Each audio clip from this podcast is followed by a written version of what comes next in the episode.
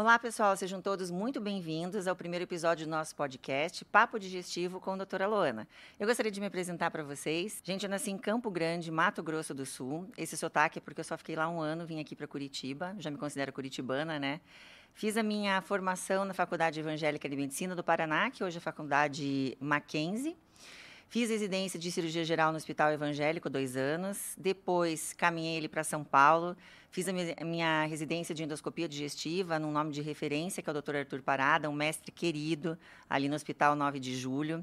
Ganhei uma bolsa para fazer laboratório de motilidade gastrointestinal na Alemanha. Foi uma oportunidade, assim, ímpar, com um ganho é, cultural, científico, acadêmico, clínico. Depois parei aqui no Chile, morei em Santiago, outro lugar muito bom, pessoal muito acolhedor. E ali eu parei num serviço de referência para tratamento de doenças da via biliar, então fígado, a parte de vesícula, era referência também na América do Sul. Então, gente, eu naveguei por todos os setores da parte digestiva, fiz a parte de cirurgia, a parte de procedimentos microinvasivos, que é tirar um tumor inicial com procedimento endoscópico, a parte laboratorial de fisiologia. Então, eu conheço o trato gastrointestinal de cabo a rabo. Eu tenho um amor pelo intestino muito antes dele ser famoso, né, que hoje ele é o segundo cérebro, mas o nosso romance é bem antigo, viu? A questão aqui do podcast, eu gostaria de fazer um agradecimento especial para o Dr. César Berger, que ele que é um amigo muito querido, é o cirurgião da nossa família, aliás, um baita de um cirurgião, e ele é o responsável aqui pelo Ser Médico Podcast. É, ele que escolhe os hosts, então estou muito agradecida. E também encaro isso como um desafio, porque é difícil para a gente, como médico, sair da nossa zona de conforto e parar num ambiente que é totalmente diferente para a gente. Mas, ao mesmo tempo, fico muito feliz, porque o meu objetivo sempre foi passar a informação para o meu paciente. Esse é, é é, a minha função como médica, trazer um maior entendimento do que a pessoa sente, do que a pessoa tem. E o poder de pulverizar uma informação num meio como esse, sem as formalidades de consultório, um ambiente descontraído e leve, com certeza vai ser um resultado muito bom e muito gratificante para mim. Então, estou agradecida. Em relação aqui à logo, queria que vocês dessem uma olhadinha na logo. Essa foi uma logo feita pelo Alexandre, que realmente traduz o que eu sinto, né? O meu amor pelo trato gastrointestinal. Queria agradecer também a equipe que está aqui, equipe de jovens profissionais, que estão me ajudando a construir. Eu sou novata, né, gente? Tudo aqui aceito dica de todo mundo. Temos aqui Rebeca, o Juba, a Isa, jornalista. Então, agradeço muito a todos vocês, tá bom, pessoal? Bom, terminadas aqui as apresentações e os agradecimentos, eu gostaria de explicar para vocês como é que vai funcionar o podcast, né? Meu podcast novo, está chegando agora. O que, que a gente vai falar aqui e qual vai ser o nosso ponto de vista sobre os temas que a gente vai abordar.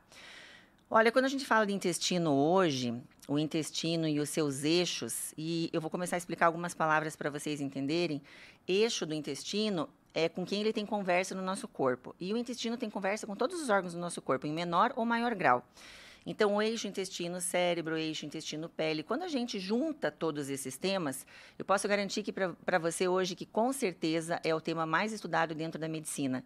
Se você quiser, você pega facinho, 30, 40, 50 artigos científicos ali no, no PubMed, no Google Acadêmico, sobre o intestino. Então, os temas que eu selecionei, pré-selecionei, porque a gente vai escolher muita coisa, muita coisa junto ainda, mas só para vocês entenderem aqui a pegada do, do, dos episódios, é, nesses temas, a gente vai trabalhar a microbiota e o que influencia a microbiota, principalmente o expossomo, que o que, que, é isso?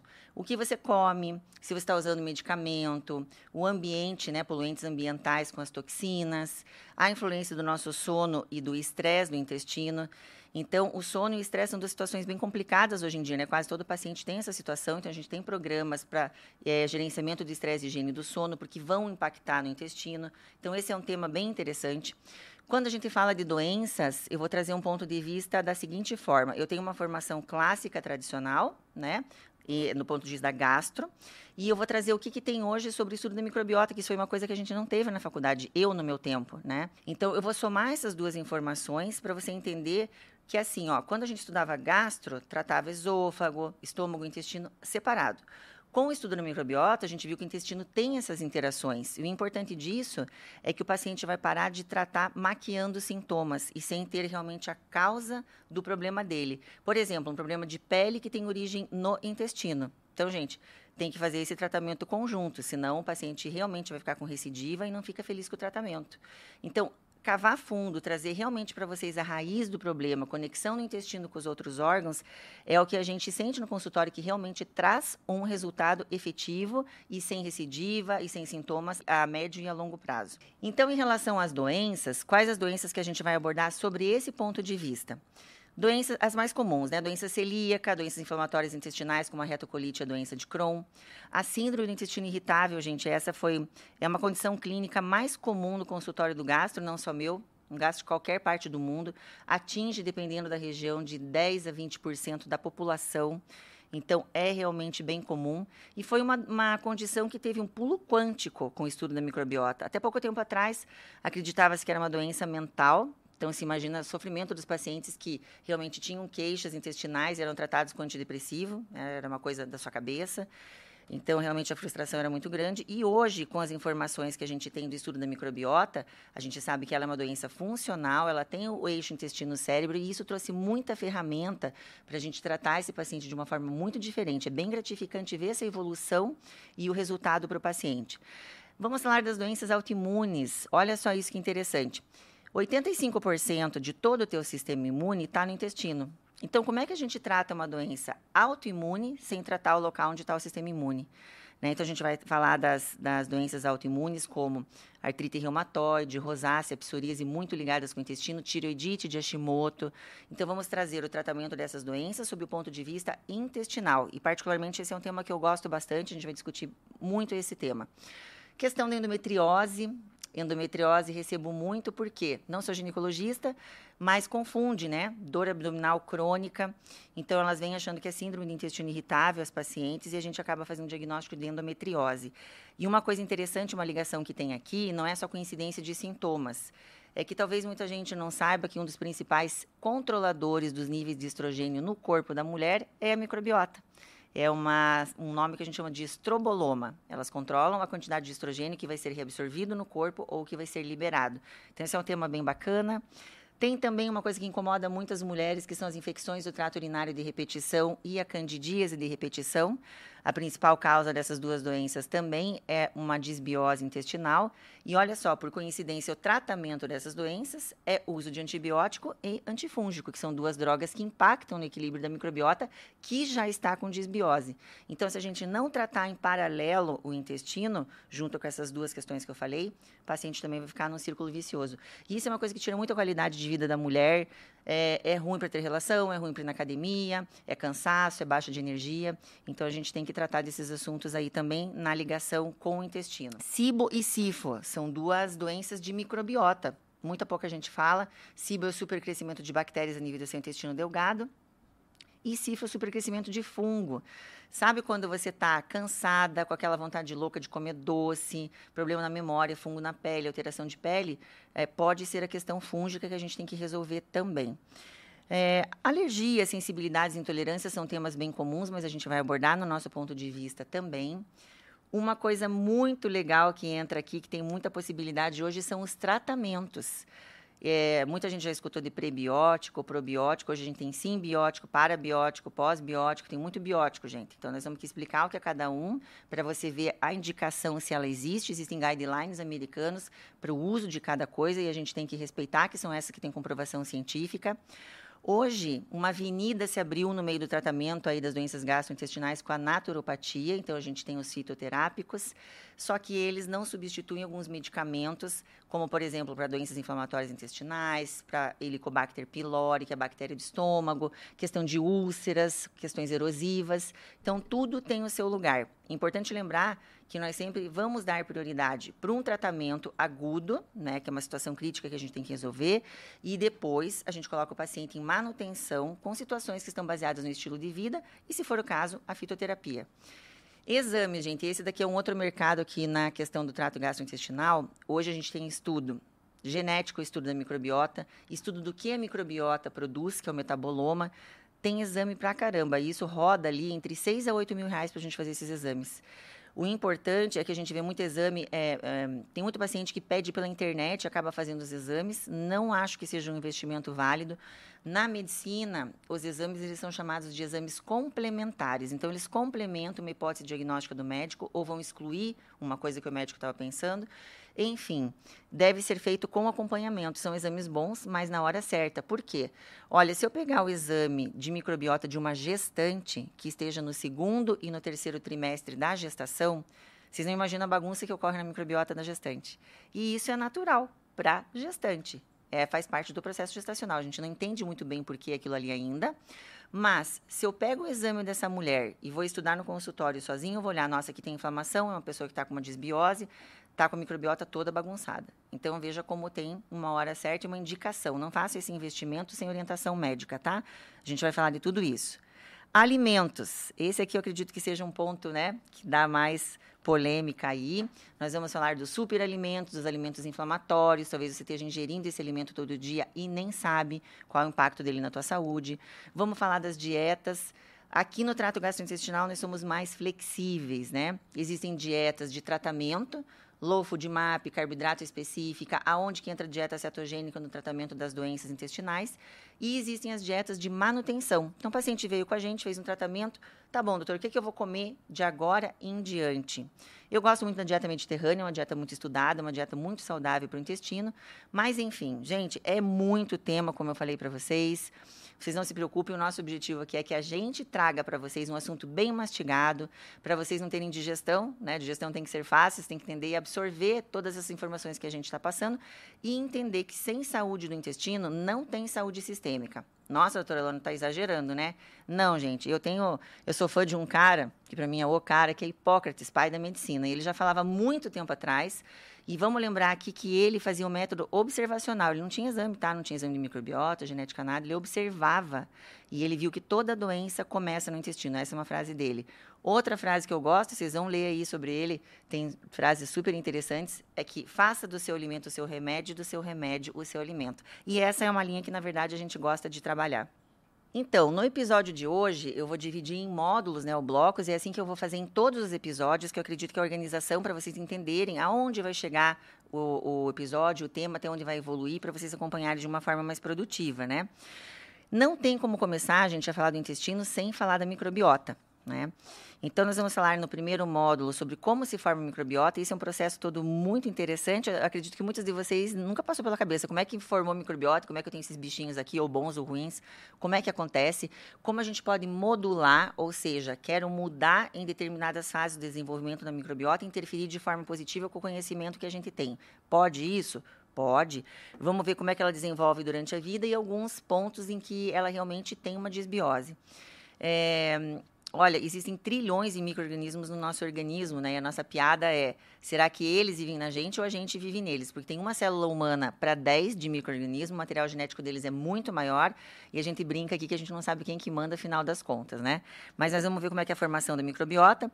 No módulo 2, a gente vai conversar sobre as funções Tá bom, doutora, isso daí é muito legal, ter uns bichinhos bons, mas qual que é, na real, o objetivo, o ganho que eu tenho com isso, né? Eu tenho lá a microbiota dos sonhos.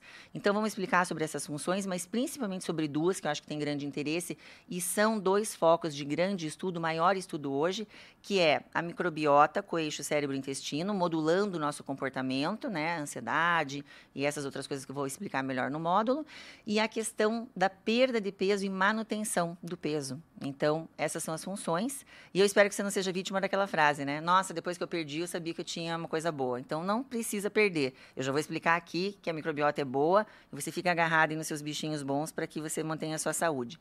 Módulo 3, eu acho muito importante, eu para mim na minha vida, tudo que eu aprendo, eu tento ver qual que é a reflexão, qual que é o objetivo. Então eu vou trazer essa reflexão em cada módulo, ou uma opinião minha, ou de um paciente ou de um convidado para a gente discutir, né? A gente entender o que, que isso impacta na gente e a gente no mundo, todos nós como um todo. O quarto módulo, ele é muito importante sempre, tá? Porque esse podcast ele vai ser feito com vocês, para vocês, e eu queria fazer aquela comidinha assim, tipo de final de semana, que todo mundo dá um pitaco, todo mundo dá um tempero. Então eu vou largar o tema, que vai ser o próximo episódio. E daí vocês vão lá no meu Instagram, doutora Loana HV, o Juba vai deixar ali escrito para vocês. E vocês vão colocar as perguntas, porque às vezes você está com algum sintoma, está com uma doença relacionada ao tema, deixa lá que a gente vai responder todo final de episódio as perguntas referentes ao tema do dia, tá? Aí a gente vai crescer junto aí em conhecimento. Bom, então eu vou iniciar, porque o papo aqui, a gente é bom de papo, né? Tem muitos papos, agora esse é o papo principal. Eu vou colocar aqui para vocês é, a questão da microbiota, mas antes eu queria comentar com vocês por que ela ficou famosa, né? Porque, por que, que hoje se fala do intestino? Por que, que não se falava antes? Não tinha estudo do intestino? Olha, sempre teve, mas realmente foi a microbiota que colocou o intestino sob os holofotes, né? Então, tudo isso começou com alguns cientistas querendo ter uma certeza, né?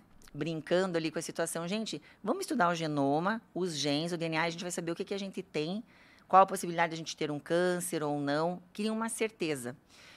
É, nesse estudo, que contribuiu muito para a medicina, para vários avanços, o que, que eles concluíram? Que eles conseguem identificar o que a gente está predisposto a desenvolver, mas nem sempre a gente desenvolve.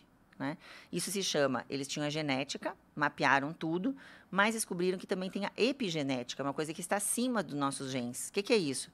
É simplificado, tá? Mas o nosso estilo de vida, tudo esse meio externo. Então, nós temos atitudes que podem favorecer né, expressar essa doença, acelerar o aparecimento, e também temos situações que podem silenciar essa marca no nosso gene, é a epigenética. Então, nesse projeto Genoma Humano, que teve essa conclusão, e foi muito assim contribuidor, pra, pra trouxe muita contribuição para a medicina, eles também estudaram o genoma de bactérias, de fungos, de, de arqueias, de parasitas, e eles ficaram simplesmente maravilhados com o potencial é, genético que esses micro-organismos apresentavam. Então, eles pensaram assim, gente, se tem tanto microorganismo dentro da gente e eles têm esse material genético fantástico, esse genoma, será que isso não fala com o nosso? E daí saíram várias ramificações e saiu, porque esse projeto, o Genoma Humano, ele foi de 1990 até 2003, e daí saiu um braço que era o projeto Microbioma Humano, para estudar isso que eu falei, que começou em 2007, tinha que ter acabado em 2013, mas eu acho que tinha muito microorganismo na fila para estudar. Acabou em 2016, tá? Então, para mim, com certeza é o projeto mais lindo que tem na medicina, né? Que é por isso que deu esse boom, esse momento eureka intestinal. E graças a esse estudo que a gente tem todas essas informações que a gente está recebendo hoje. Mas vocês percebem que é recente? Gente, 2016. Olha onde nós estamos. Então, para a medicina, isso é um projeto muito cru. As verdades que a gente sabe hoje sobre o intestino não quer dizer que daqui dois, três anos vão ser verdades. Surgem exames, surgem outras ferramentas, a gente vai descobrindo cada vez mais. Por isso que esse, esse campo é, é tão excitante, na verdade, né? Então, falando da formação da, da microbiota em si, eu gostaria de colocar duas situações para vocês. É, existe o momento do nascimento e hoje já tem estudos falando antes do momento do nascimento. Será que não tem influência da mãe sobre a microbiota. Então, tem alguns estudos que mostraram o seguinte: é, acreditava-se que o útero, a placenta, o líquido amniótico, que é lá onde o bebê está, eram ambientes estéreis e não se, não se discutia isso, não tinha microorganismo ali. Tá? Com os estudos da microbiota, já tem uns estudos e muito bem embasados que existem sim. Existem nichos, existem microfoquinhos de microorganismos da mãe que já começam a influenciar o bebê. Desenvolvimento, parte neural, algumas coisas ali no feto. E também tem outros estudos muito interessantes que mostraram. Eles estudaram o seguinte: mãe gestante estudaram microbiota e o estilo de vida dessas mães, sem modificar, simplesmente estudaram. E a questão dos bebês como nasciam, a microbiota dessas crianças. E olha isso que legal. As mães fumantes, adivinha a microbiota dos bebês? Não era adequada. As mães é, que estavam acima do peso, né, obesas, as mães que tinham ingestão de muito antibiótico, alimentos cheios de açúcar, a microbiota também não ficava legal. As mães que tinham diversidade alimentar, muitas fibras, adivinha, a microbiota dos bebês, legal. E o que, que acontece isso? Se o bebê tem uma microbiota que não está tão adequada, ele vai estar mais predisposto a doenças. Então, essas crianças elas tinham mais alergia de pele, essas com a microbiota não adequada. Tinham alergia respiratória, tinham problema de peso. Então, veja como é importante entender onde se forma para a gente começar a agir. Né? Tanto que alguns países têm, Canadá tem um programa excepcional, a gente tem no Brasil também, é um programa que se chama Programação Metabólico Gestacional. Então, ali, a gente já começa a tratar na microbiota da mãe e tudo que esteja envolvido com isso. Então, faz uma avaliação da boca da mãe, por causa que a microbiota da boca está muito ligada com a microbiota intestinal. Então, trocas de restaurações, canal para tratar, se tem curativo, faz uma pesquisa de toxinas e poluentes ambientais, vê a parte hormonal, se a mãe tem hipotiroidismo, a parte metabólica. Olha isso, tem alguma alteração ali no intestino da mãe, uma, uma disbiose, que altera o metabolismo da, da, da glicose, aumenta a, a, resistência à insulina e a mãe pode ter problema, o bebê também, tanto na, na gestação quanto no peso do bebê ao nascer. Estuda-se microbiota intestinal, porque se tem uma disbiose ali, pode ocorrer infecção vaginal, causar microbiota, alteração da microbiota da vagina, leva infecção intraútero, pode levar a parto prematuro, aborto, algumas causas de infertilidade que podem ser é, revertidas, né? Trabalha-se nesse programa metabólico gestacional. Então, isso é fantástico, né? Agora, o que, que a gente tem de ciência, de definido pela medicina, que está ali nos livros que a gente estuda? Que realmente a primeira grande colonização, a primeira grande exposição do bebê é na passagem no parto vaginal, né, no canal do parto, que a gente chama de batismo vaginal, onde o bebê realmente é embebido por todo aquele líquido que se encontra nesse canal, e essas são as bactérias ideais para começar a semear o intestino do bebê. Caso que nem sempre é opção, né, gente? Mas caso a mãe não possa, ou o impedimento médico, ser submetido a parto vaginal e ela vá para o parto cesárea, o que, que acontece? A colonização da microbi do, do, intestino desse bebê vai ser pelas, pelas bactérias que estão ali na pele da mãe, na mão do cirurgião, do ambiente cirúrgico. Então, não são tão adequadas quanto a do parto vaginal. Existe uma técnica que é polêmica, né? Mas ela já é usada também em hospitais fora e no Brasil, de se colocar um paninho no canal vaginal da mãe, uma hora antes do trabalho da, da cesárea, né? E quando está poucos momentos antes de iniciar o procedimento cirúrgico, retira esse paninho, coloca-se num líquido estéreo e quando o bebê nasce, faz essa semeadura, tira esse líquido e coloca na boquinha, no olho, esfrega na pele do bebê. É uma tentativa, o que, que dizem os estudos? Que realmente não fica igual a microbiota pelo parto vaginal, mas é, eu acho que se a gente pode melhorar 10, 15% a microbiota, e a gente sabe qual a importância de uma microbiota boa, eu faria. Se fosse um joguinho, você já ganhava uma moedinha aqui, sabe? Então, esse é o meio termo entre o vaginal e a cesárea. E eu acho que vale a pena. Se chama técnica de seeding, que é semeadura. Bom, depois da escolha do parto, vem ali a, o, o modo de alimentação. E aqui eu gostaria de fazer um parênteses, porque eu acho que às vezes se prepara pouco a mulher para o aleitamento. Então a gente acha que vai passar a gestação, ah, o nenê está com fome, tira o peito para fora e dá para o nenê. Então tem muita coisa envolvida aí. Tem um aspecto de explicar para a mãe que isso envolve tempo, tem um lado emocional desse momento, tem a questão de preparar o mamilo, tem toda essa estrutura que tem que trazer junto, porque o aleitamento materno, gente, o leite, é o principal modulador da microbiota. Olha esses estudos que fantásticos. Esqueça tudo que eu te disse até aqui. Se você pegar um bebê que nasceu de cesárea e você amamentar ele, leite materno, por três meses, a microbiota dessa criança vai ser muito parecida com a que nasceu de parto vaginal. Então, isso é fantástico, a gente não pode perder essa oportunidade.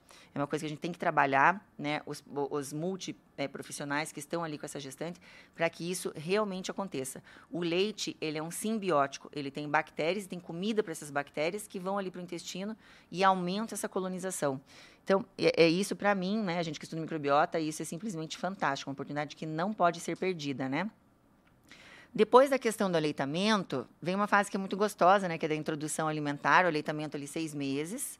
Ah, gostaria de falar que, ó, se você não conseguiu alimentar com leite materno, tem o leite artificial com simbiótico também. É aquela mesma questão da moedinha, não é igual ao leite da mãe, é melhor que o leite artificial sem simbiótico, mas também já é uma moedinha a mais, já ajudou um pouquinho a microbiota do teu filho. A questão dessa introdução alimentar, por favor, gente, vou pedir para que vocês não estiquem. É muito comum, né? Ah, a mãe está comendo isso, daí isso para o nenê. Ah, o irmão está comendo isso, daí isso para o nenê. Às vezes são alimentos inflamatórios, numa microbiota que está em formação.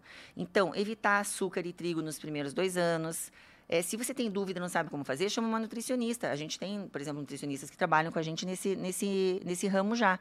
Vai ensinar a trazer os alimentos certos para estimular a microbiota de uma do bebê de uma forma adequada, trazer mais diversidade, né? Porque um dos marcadores de saúde intestinal é diversidade. Quanto mais bichinho diferente tiver, melhor. Mas para criar bichos diferentes tem que ter comida diversificada, diversificada também. Então, se a gente não tem ideia, né? Eu tenho uma monotonia de cardápio em casa, está acostumado com a alimentação adulta, chama a Nutri, porque esse é um período bem importante também. Bom, gente, eu vou te dizer que como mãe, como médico, médica, o que, que a gente tem de preocupação? A gente nunca quer errar, né? Então, eu sempre falo que mãe tem um nome, o sobrenome é culpa, e a gente fica muito preocupado com tudo que a gente faz, principalmente nessa fase aí. Aí escuta na microbiota, pensa, meu Deus, será que eu estraguei a microbiota no meu filho? Será que se ele está hoje por causa de mim? Então, vamos fazer o seguinte, ó. Tenta a programação metabólica. Não conseguiu, já passou do prazo? Tenta levar, ou não, não tem condição, ou não tem onde faz na tua cidade? tenta levar uma alimentação mais saudável possível, né? Gerenciamento do estresse, a questão de atividade física para não ficar fora do peso. Não conseguiu parto vaginal? Parto cesáreo com a técnica do paninho, tá? Quem pensou é que nojo, gente já ia passar ali no canal vaginal mesmo, não dá nada, tá? Aí, tenta o leite materno, não conseguiu? Vai para a questão do leite com o simbiótico. Capricha na alimentação do teu bebê, evita antibióticos que são desnecessários, só faça uso de antibiótico ou de corticóide ou anti-inflamatório com indicação médica, não fica usando. Eu vejo que tem muita gente, ai, ah, cortou o dedinho, antibiótico, fez isso, antibiótico. Isso atrapalha muito o desenvolvimento da microbiota nesse período tão delicado, tá? Uma coisa que eu vou passar para vocês, mas já mudou, mas eu acho interessante passar, é que a gente tinha uma, um período que a gente chamava dos primeiros mil dias que contava os nove meses da gestação com 30 dias, os 365 dias de dois anos dava mil dias. A gente chamava de dia de ouro. Primeiro, tem um monte de nome na literatura, mas o que, que significava isso? A gente achava que a microbiota ficava com característica adulta aos dois anos de idade, que é esse período, os mil dias. Depois a gente ia conseguir modular muito pouco. Tem umas variações, mas a gente não mexia mais tanto nessa microbiota. A gente chamava de janela de oportunidade de modulação. Hoje, graças a Deus, né, a gente já sabe que são cinco anos. É com cinco anos e agora já está saindo do trabalho, que é um pouquinho mais. Então, essa janela de oportunidade virou uma porta de oportunidade, gente. A gente tem que aproveitar esse momento para trabalhar de todas as formas e trazer uma diversidade maior, que é o que o teu filho vai carregar dali para frente. Então, isso é uma boa notícia, né? É uma coisa legal de saber. E eu gostaria de explicar para vocês também que existe a teoria da bolha e o farm effect, que também são continuidades do trabalho de diversificação dessa microbiota. A teoria da bolha é, é, aquela mãe que tem excesso de limpeza, sabe? Ou algum familiar, ou todo mundo da família. E foi uma questão que aconteceu muito ali na pandemia, né? Claro que foi por um outro motivo, mas esse excesso de limpeza, de passar álcool no nenê, no meio dos dedos, embaixo da unha. Tem mãe que, se pudesse, deixava o nenê dormindo na que boa. Isso diminui o contato com o microorganismo e o nosso sistema imune ele precisa conhecer situações. Então ele precisa estar tá testando, a criança precisa estar tá explorando para você formar uma microbiota esperta, treinada, né? E o teu sistema imune também. Então a mãe que isola muito a criança, sério, gente, eu já vi mãe que fala assim, ó, o meu bebê não, não fica no chão sem roupa. Para gatinhar, eu coloco em cima do edredom. Eu penso que até dificuldade motora, né? Criança não se mexe. então, atrapalha o desenvolvimento de, de, várias coisas, mas em específico aqui que a gente está falando da microbiota, é ruim, tá? E quando que a gente vai expor o nenê a situações diferentes? Tem um prazo também. Quando o nenê vem da maternidade, ele fica aqui, ó, na, com a microbiota da mãe, né? A mãe babona fica ali em cima do bebê, a microbiota do pai. E pai e mãe, pessoas que vivem na mesma casa, na mesma família, têm uma microbiota muito parecida. Isso é interessante. A gente vai falar no transplante de fezes sobre isso. É, questão de doador. Então, a microbiota é parecida. Se chegar alguém na tua casa que está tomando antibiótico, que está doente, o ideal é que não fique em contato muito próximo com o bebê, tá? Para não atrapalhar ali essa formação.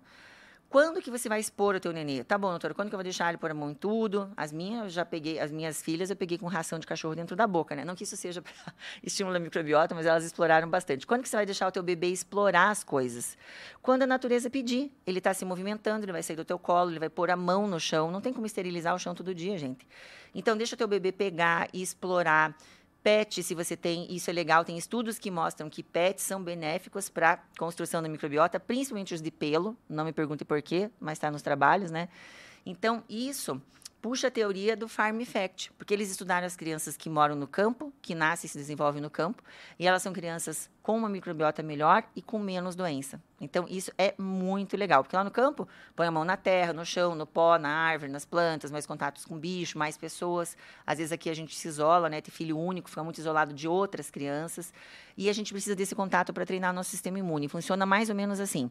Você sai ali no teu bairro, você vê um vizinho, oi vizinho, Aí você vê uma pessoa que você não conhece, sabe que está no teu bairro, mas não, não conhece, mas não te faz mal. E você vê uma pessoa suspeita andando ali que nunca apareceu ali, ó, aqueles dois ali, ó. Não sei o que, que significa. Você tem que tomar uma atitude, talvez sair, se defender. É a mesma coisa no teu intestino. A gente tem o sistema imune, ele é treinado, ele olha que existem bactérias boas. Aí, amigas, ele ajuda, ele favorece. Tem bactérias que não são boas, mas ele também sabe que não vão fazer mal, ficam ali. Isso é um certo estímulo do sistema imune também, para ele ficar sempre alerta. Ó, aquela ali está ali, mas estou olhando. E tem as ruins, que ele vai ter que realmente tomar uma atitude, vai ter que gerar uma defesa. Então, esse treinamento é fantástico. A gente não pode cortar as crianças desse treinamento. Então, quando a gente aproveita todas essas oportunidades para formar microbiota, daí tem a ideia de como manter. Então, é só seguir meio a lógica, gente. Ó, se você ofereceu alimentos diversos para formar um jardim lindo, cheio de flores diferentes, tem que continuar oferecendo esse tipo de diversidade alimentar. Se não você alimenta uma bactéria com a fibra, tira a fibra, essa bactéria morre. Coloca muita proteína, você vai gerar bactérias no teu intestino que gostam de comer proteína. Então, variedade, essa é a palavra-chave para o intestino. A questão de manutenção, cuidar com essa questão que eu sempre friso muito. Não tome medicamentos sem necessidade, que mina a tua microbiota, né? Tem estudos que mostram o seguinte: fazem um estudo em animal, é, dá, é, coleta as fezes, estuda o microbioma, dá antibiótico e depois vê em quanto tempo que essa microbiota volta ao normal novamente. Olha, gente, chuta aí seis meses, às vezes, para voltar aquela microbiota. Então, esse é o efeito que pode ter um antibiótico aí na microbiota sua ou de quem está tomando antibiótico. E, às vezes, num mês, toma dois, em dois meses, toma três. Então, para a gente começar a prestar atenção no cuidado que a gente tem que ter no excesso, no uso indiscriminado de medicamentos. Não é não usar. O antibiótico salva vida, né? Mas ele tem que ser muito bem posicionado aí dentro do contexto que você está. É, a questão de gerenciamento né, do estresse que a gente tem que trazer, a questão de estilo de vida, a, o treino modula muito a microbiota e entender que tem certos períodos que nós teremos sim a disbiose. Disbiose todo mundo relaciona como uma coisa ruim, né? Nossa, tem disbiose intestinal. Como eu falei, a gestante tem desbiose intestinal. O Juba ali, se for para o médico, pro médico, vai comer 15 dias lá, vai mudar toda a microbiota dele. É uma disbiose. A disbiose da gestante a gente não trata. A disbiose da menopausa, sim, que vai também diminuindo a variedade de micro-organismos ali. No envelhecimento em geral, porque daí essas pessoas que mais suscetíveis a doenças que, da desabsorção de alimentos, do sistema imune que fica mais prejudicado, que ele está lá no intestino também, e falta o estímulo dessas bactérias. Lembra que eu falei? Sistema imune, bactérias estão se falando. Então, diminui a bactéria. Os idosos têm uma variedade alimentar menor também. Então, aí já cabe os tratamentos, tá? Mas por hoje, de início, o módulo 1 acabou. E nós vamos falar agora, então, das funções da microbiota. Funções da microbiota, gente, é igual artigo científico, tem tanto.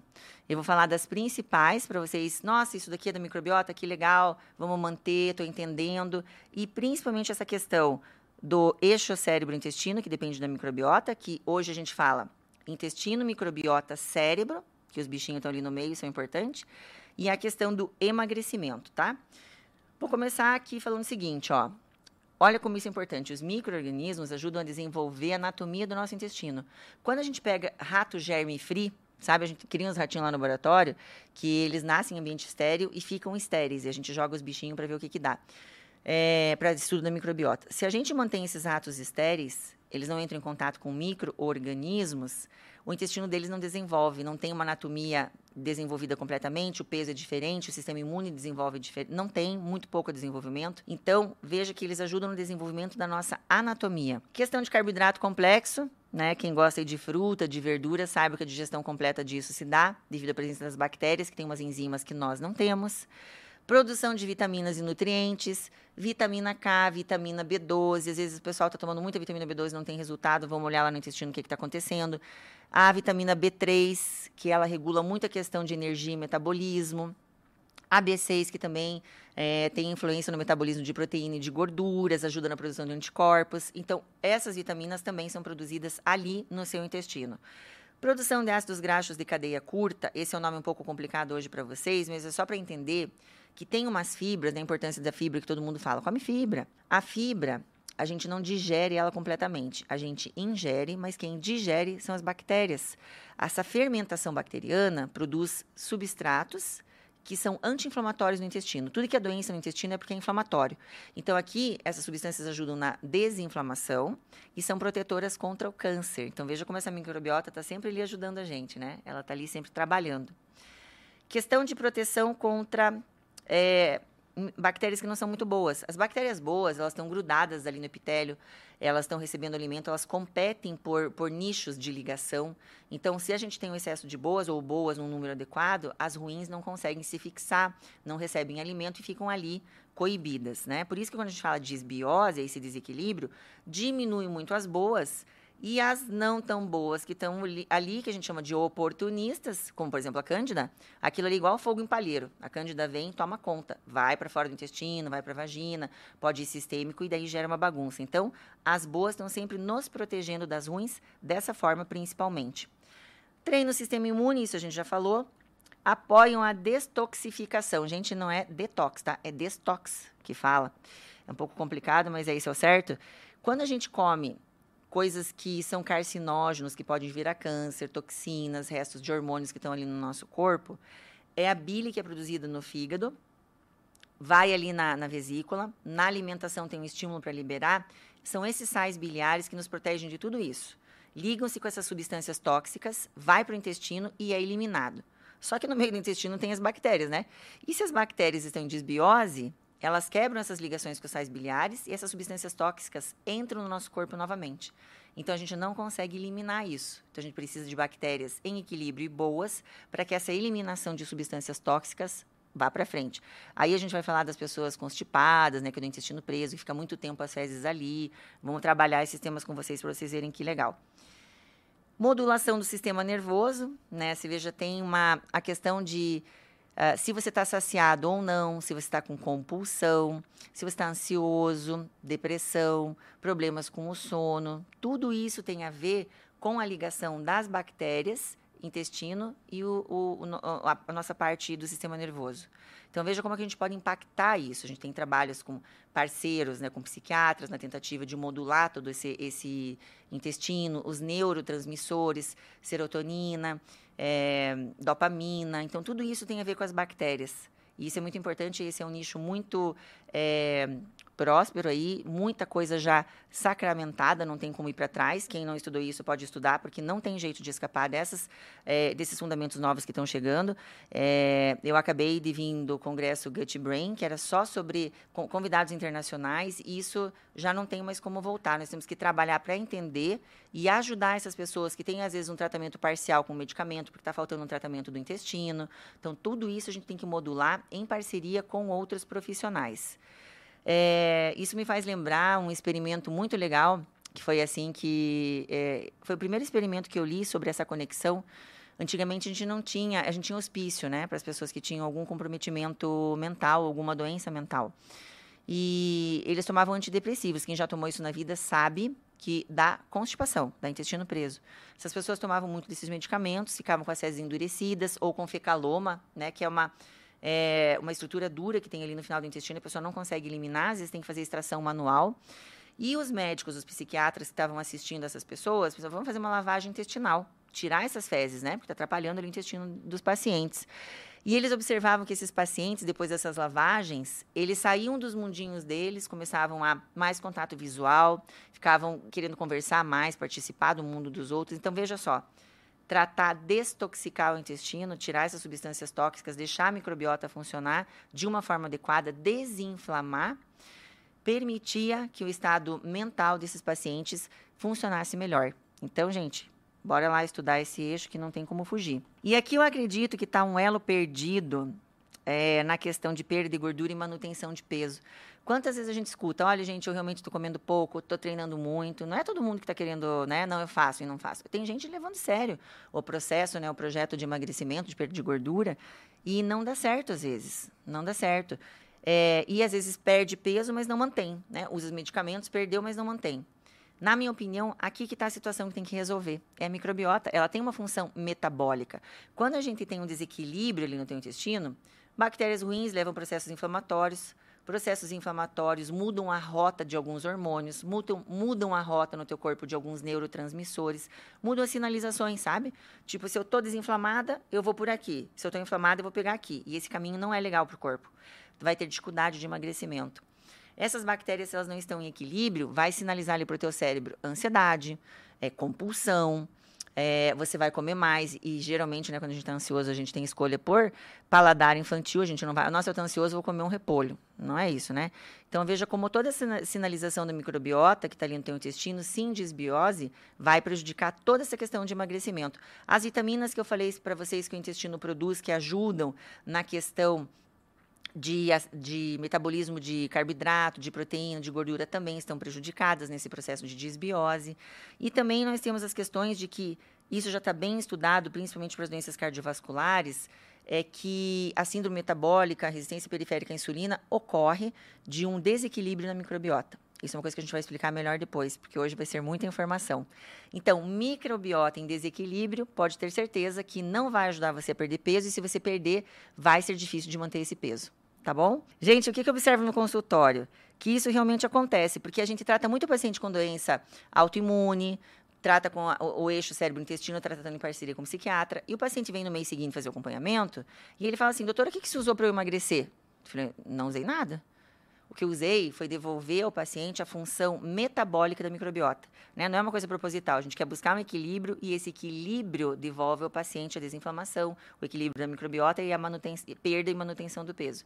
Então, essa é uma coisa que a gente tem que colocar nos tratamentos dos nossos pacientes também. Momento reflexão, que vai ter em todo episódio. Momento reflexão é o seguinte, gente. Isso eu penso muito muito documentário que eu vejo e a gente vê a situação do nosso planeta como está hoje. Como é que a gente vai cuidar do nosso microsistema, que é essa nossa microbiota intestinal, se a gente não cuida do macrosistema, que é onde a gente vive? Então, vejo que a gente tem microplástico. Sabe o que, que é isso? O nosso mar, nossa água está tão contaminada com plástico lá, o plástico vai se desintegrando, gera, gera micropartículas que não tem como a gente reter isso. Já foi encontrado microplástico em cordão umbilical de bebê. Olha só, gente, onde é que vai parar esse negócio? Então, tem microplástico na água, que é prejudicial, tem organofosforado em excesso nos alimentos, que também cai na água, tem é, metal pesado nos peixes. Então, se nós não pararmos um pouquinho e pensar o que, que a gente pode fazer pelo nosso planeta, vai ter um dia que a gente não vai conseguir salvar nossa microbiota também, vai tudo ficar doente. Então, a gente não pode só olhar para o próprio umbigo, que é a nossa microbiota. Você veja ali na pandemia, Ali Veneza, que eles pararam a movimentação dos barcos, a água deixou de ser mal cheirosa, a água ficou clara de novo, começou a aparecer peixe de novo que não tinha mais. Então, a natureza, ela tem um poder de recuperação, assim como a nossa microbiota, mas a gente tem que dar chance e tem que deixar isso acontecer. Isso é uma reflexão, eu sei que tem muita coisa envolvida, né? Tem a questão de essas indústrias enormes, muito dinheiro envolvido nisso aí, mas na verdade a gente ainda manda, nós somos a maioria e a nossa escolha no dia a dia, por, por menor que seja, mas se for constante, eu tenho muita fé que a gente pode mudar. Módulo 4. Aqui nós vamos falar do tema do próximo episódio. É, o que você não gostaria de saber sobre o seu queridinho e tão delicioso trigo. Realmente é um tema polêmico, né? Mas eu quero trazer ele aqui não para você deixar de comer o teu trigo, mas para você fazer uma autoavaliação muito consciente. Porque o que, que acontece que é interessante nessas informações? O trigo hoje, eh, nos últimos 40, 50 anos, o trigo como a gente conhece hoje, passou por uns processos né, de transformação. Então, é, nem diria que é o trigo, é um outro nome que a gente deveria dar, porque é um, é um grão muito diferente. O que, que essas é, transformações genéticas trouxeram para o trigo, como é que ele impacta na nossa saúde. E uma, um alerta que eu queria dar para vocês é que nem sempre, tá, gente? A pessoa fala assim, ai, doutor, meu intestino é ótimo, não tem nada a ver com o trigo. Realmente você pode ter um problema no intestino, que é o trigo causando uma reação imunogênica. Você vai ter um sintoma à distância, como por exemplo pele, fadiga crônica. Tem criança que tem convulsão. Eu vou trazer os artigos aqui que a gente vai jogar na próxima no próximo episódio. E não acontece, gente. A pessoa não se liga, porque ela pensa, poxa, eu não tenho nada no intestino. Então, esses órgãos à distância que são acometidos por uma lesão do trigo no seu intestino é o que a gente vai querer abordar. Aí você faz essa avaliação, né, e vê se vale a pena você fazer um teste de se você deve parar de comer trigo ou não, um teste pequeno de sete dias. E se o teu corpo sinalizar que essa é a hora de você talvez diminuir ou parar de comer, é você que vai fazer essa avaliação. Meu papel vai caber trazer essa informação, tá? Bom, gente, terminamos por hoje, né? Terminamos. Agradeço muito a todos que ficaram aí até o final. E a gente que vai construir aí os temas juntos, a gente vai caminhar numa jornada aí, uma comunidade de pessoas que está interessado em entender o intestino, seus sintomas à distância, o que, que isso impacta na nossa vida. Eu vou chamar vocês de amigos, mas não vou roubar ali um órgão de outra especialidade, né? Porque eu já tenho o meu segundo cérebro. Não vou chamar vocês de amigos do coração, vou chamar vocês de meus amigos do intestino. Então, até a próxima.